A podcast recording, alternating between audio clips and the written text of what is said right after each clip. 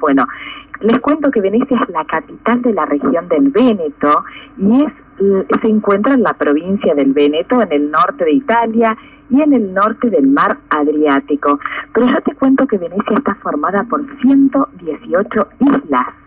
Estas islas están unidas por 455 puentes y cuando uno camina esas, esas islitas en Venecia nos vamos a encontrar con canales internos, con estos puentecitos tan lindos y con unas callecitas angostas como pasillos es muy pintoresco todas estas, estas 118 islitas. Pero en el medio de estas islas hay un canal bien ancho que va zigzagueando toda la ciudad de Venecia y se llama el Gran Canal. Este gran canal es por donde nosotros entramos a Venecia y por donde nosotros salimos de Venecia. Es eh, el ingreso a la ciudad. Bueno, la mejor época para visitar Venecia es en primavera y en otoño, donde el clima nos permite disfrutarlo bien, en mayo, junio, septiembre, octubre. ¿Y cómo vamos a llegar a Venecia? Vamos a llegar en avión al aeropuerto Marco Polo, o podemos llegar en tren de alta velocidad, o podemos llegar en bus o podemos llegar en auto. Si llegamos en avión, yo te cuento que el aeropuerto de Venecia muy chico, es como el tamaño de un galpón grande, para que vos te lo imagines. Y vamos a llegar a ese aeropuerto pequeño donde nos van a estar esperando con un cartel con nuestro nombre, una persona que habla español y que nos va a acompañar caminando por unos senderos muy bonitos hasta llegar a un muelle. Cuando nosotros llegamos a ese muelle, vamos a subirnos en una lancha privada, una lancha para nosotros solos, donde vamos a, a, navegar el gran canal para ir entrando a la maravillosa ciudad de Venecia. Si llegamos en tren, de la misma manera, nos van a ir a buscar con un cartel con nuestro nombre y nos van a llevar en estas lanchas hasta el hotel. Pero hay dos formas de viajar a Europa y una forma es individual, así solos con nuestra pareja, con una amiga, con nuestros hijos o solos, es decir, en forma individual, y la otra forma es en grupo, en bus, en colectivo. Cuando nosotros viajamos, las personas que les gusta, hay mucha gente que le gusta el grupo, viajar en bus, el bus, ustedes saben que Venecia es una ciudad totalmente peatonal, no puede, no, no hay autos, no ingresan autos, entonces a la última ciudad que se llega por tierra es a una ciudad que se llama Mestre, esta ciudad está a 10 kilómetros de Venecia y es donde se van a alojar la gente que va en grupo.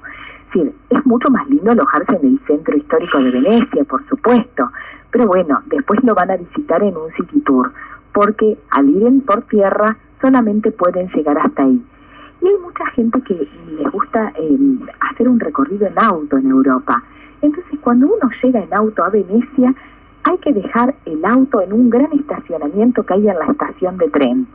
Vos ahí dejas tu auto y te vas hasta el muelle a tomar una lancha taxi que te va a llevar hasta el hotel o también podés tomar un barco que se llama Vaporeto.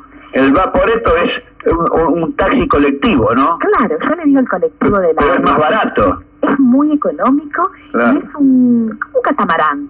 Sí, como lo que hay en Tigre, pero de otra manera, ¿no? Claro, estos barcos te llevan hasta el centro de Venecia. Bueno, yo recomiendo alojarse en Venecia dos o tres noches. El primer día, cuando llegamos, vamos a perder esa media mañana y vamos a disfrutar de la tarde.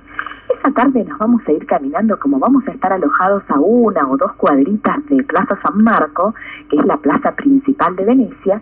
Vamos a ir caminando a, esta gran plaza, esta plaza llena de palomas, esta plaza tan particular, con el, orologio, que es la torre del, reloj, que está en el medio de la plaza, esta torre se derrumbó y hace muy poco tiempo la volvieron a, a levantar.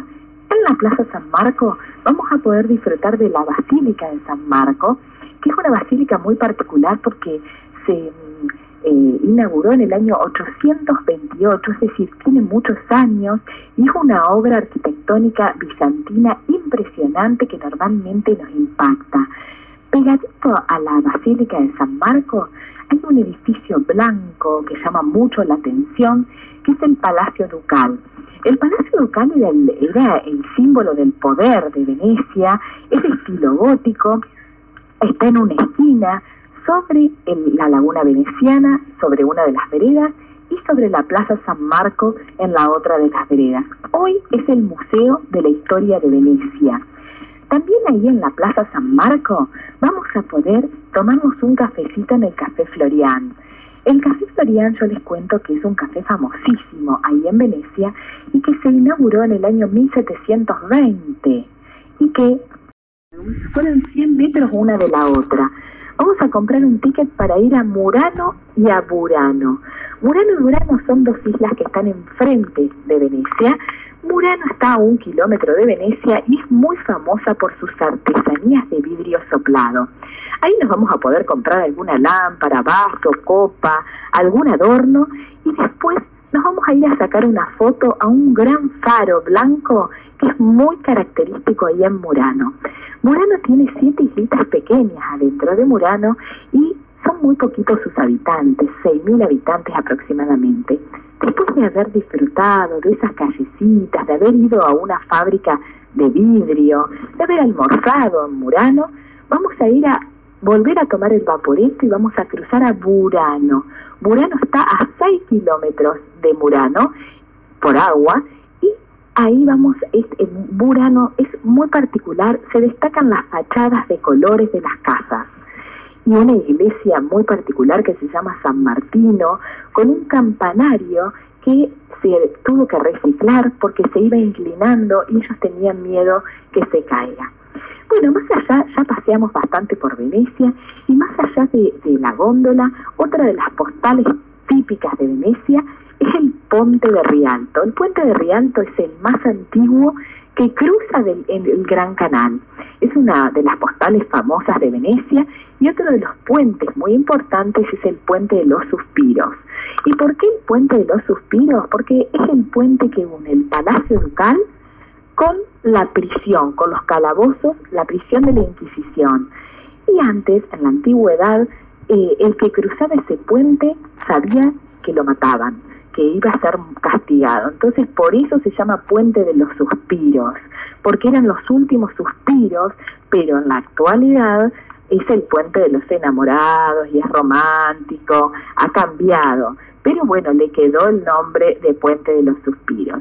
Venecia es muy particular porque está construido sobre palafitos, son palos, uno al lado del otro, que están enterrados en la arena, por eso mismo, como se hizo sobre arena, va cediendo y se dice que Venecia se va hundiendo todos los años 4 milímetros aproximadamente. Entonces tenemos que aprovechar a visitarla antes de que eso pase. Bueno, ahora vamos a tener que esperar un año, dos años hasta que pase todo esto en Venecia, hablando de esta situación que hablamos todo el día, de lo que nos está tocando vivir en este momento, en Venecia también hubo muchas pestes, muchas pestes donde murió mucha gente y en agradecimiento, los que se salvaban, en agradecimiento que se salvaban, construían nuevas iglesias. Y la iglesia más grande, la cúpula más grande que uno ve cuando entra por el Gran Canal, se llama la iglesia de la Salute.